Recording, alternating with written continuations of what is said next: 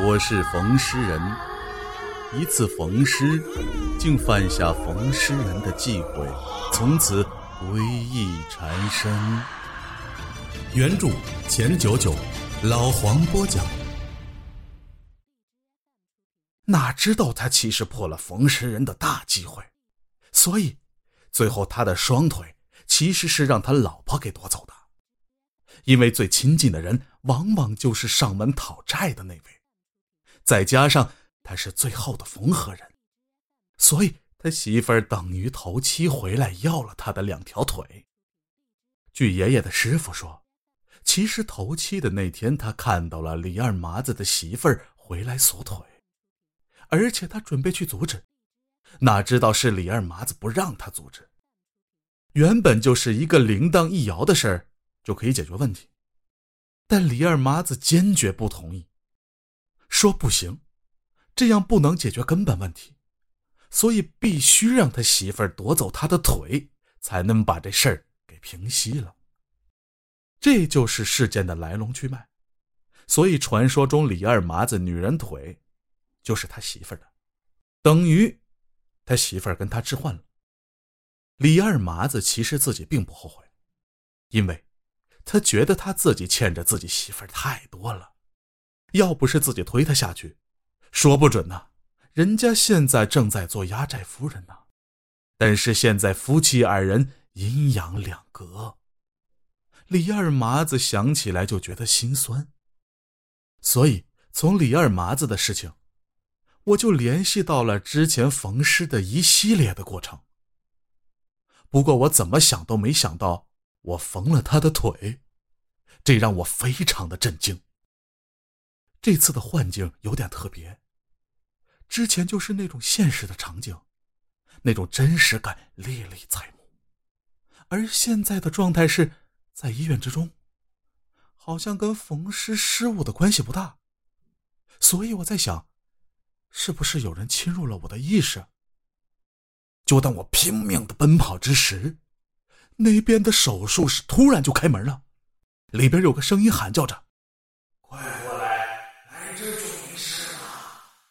我回头看看那对鬼模子，还是不依不饶，而且那个鬼婴已经露出了獠牙，獠牙上还带着鲜血。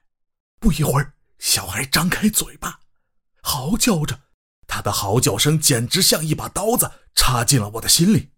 那种感觉就是想吐，但是吐不出去。我操！一个只有半个脑袋的小孩抓住了我的脚踝，我拼命的挣扎，一脚踢开了那个小孩，才勉强的摆脱了小孩的纠缠。后来我在看小孩的时候，孩子的嘴里突然出现一个头颅，而那个头颅就是那个交通肇事司机的。什么？原来那个交通肇事的司机是被他们弄死的。宋清月头七晚上十一点，电视中的新闻报道：今天本市发生了一起严重的交通事故，一辆大货车不明原因的撞上了高速口的管理站台。本次事故除了司机之外，没有其他的伤亡。话筒递到了工作人员的嘴前，据说您是目击了整个过程。当时的情况能不能介绍一下呢？哪知，那个人脸色就像是结霜了一般。啊，对，我是交通管理站的值班人员。事故发生的时候，我正好去厕所，回来之后我发现啊，一个大货车直冲冲就撞了过来，我真是捡了一条命啊！后来我远远的望着，从那卡车上面下来一个小孩，然后呢，就朝着那个相反的方向跑了。所以啊。你们是不是要赶紧让警方去调查一下，看看那个孩子有没有事啊？后来记者又开始采访调查。请问，刚才目击者看到有个小孩往远处跑了，你们找找确定一下小孩是不是有事啊？小孩？什么小孩？我们已经调查了，根本就没有小孩。幺二零来的时候说这司机啊已经当场死了，而且是心脏病发作。没有人加害他。至于你说的那个小孩，我是没听说。这个司机是个单身汉，没有孩子，而且他的同事也说他出来的时候是他自己一个人，根本就没有别人。这人平时啊独来独往，也不和人打交道，所以啊，他经常就自己开车。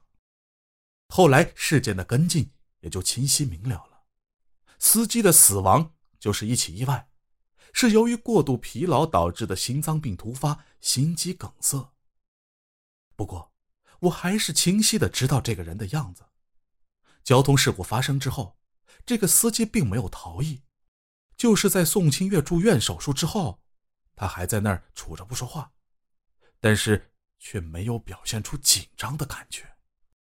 但是结果却出人意料，那天交管人员得出的结论是，宋清月竟然自己一个人上了高速。至于为什么去，不知道。所以我觉得非常诡异。按理说，这个交通肇事者要受到刑事的惩罚。但最后，这家伙竟然只做了民事赔偿，说宋清月占了百分之七十的责任，说是因为那天狂风，视线非常模糊，再加上大车司机根本就看不到对面是什么，他也根本就来不及刹车，才酿成了事故。而最后，宋清月的家人拿到了六十万的赔偿金，赵宣明更是痛哭流涕，扬言要了大车司机的命，但是。交通部门给出的裁决也是符合依据的，因为从车上的监控看确实如此。不过，我倒是留意到司机的状态有些不对。大车司机并不是马上下车，而是先打了一个电话，这显然不符合一个人出了交通事故之后的正常反应啊！今天我看到那孩子的口里出现他的头颅，我就知道。弄不好是那个女人带着孩子去寻仇了，从车里出来的那个孩子很有可能就是那个卡车司机的头颅。那卡车司机一定是被鬼婴吸干了血，而心肌梗塞其实就是外在的表象而已。现在一切都能解释清楚了，不过我还是有一个疑问：按说怨灵是有仇报仇，没仇就废人，会将对方的身体废掉一部分。但罪不至死啊！现在看，这两对鬼母子的手段已经远超正常的怨灵了。莫非死掉的那个卡车司机是故意的？我的思绪如飞一般。现在这么关键的时候，可不能掉以轻心了，赶紧避开这对咒怨再说。我越靠近手术室，那个呼唤的声音就越来越大。快来，这里安全眼见那对母子就要跟上我了，我纵身一跳，进了手术室。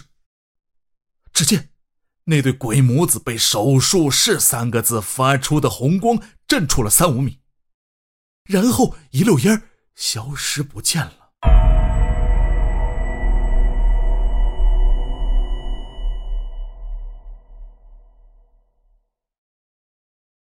刚才您收听的是《山村缝尸匠》。第七集，如果喜欢，请关注收藏。